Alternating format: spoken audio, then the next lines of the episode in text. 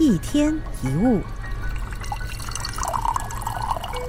有一位女子从谈恋爱的时候就把一切希望放在爱情身上，付出一切就是希望男友能够更爱她。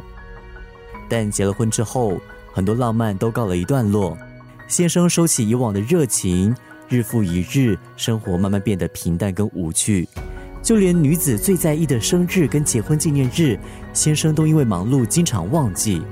这个行为让女子非常的难过，她也闹过、哭过，但先生的冷淡跟敷衍让她觉得被轻视，于是她开始怀疑先生是不是不爱她，他外面是不是有其他的女人？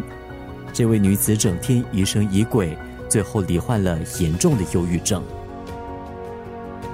当我们不断的去期待别人，背后所隐藏的其实是一种依赖别人而活的心理。期待别人就是一种求人，你把自己交给了别人，让别人操纵你。当我们一直需要别人的注意、别人的赏赐，我们就会开始为了想讨好别人而扭曲自己、委曲求全。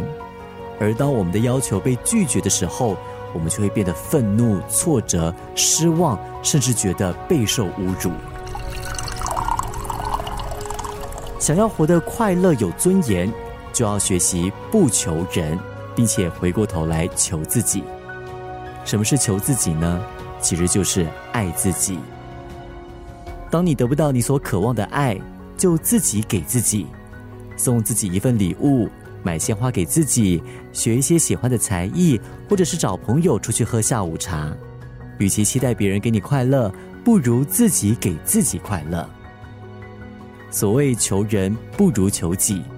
如果有一天你饿了，不要等别人来告诉你，或者是等别人来给你食物，否则你一定会经常挨饿，甚至有一天饿死。一天一物。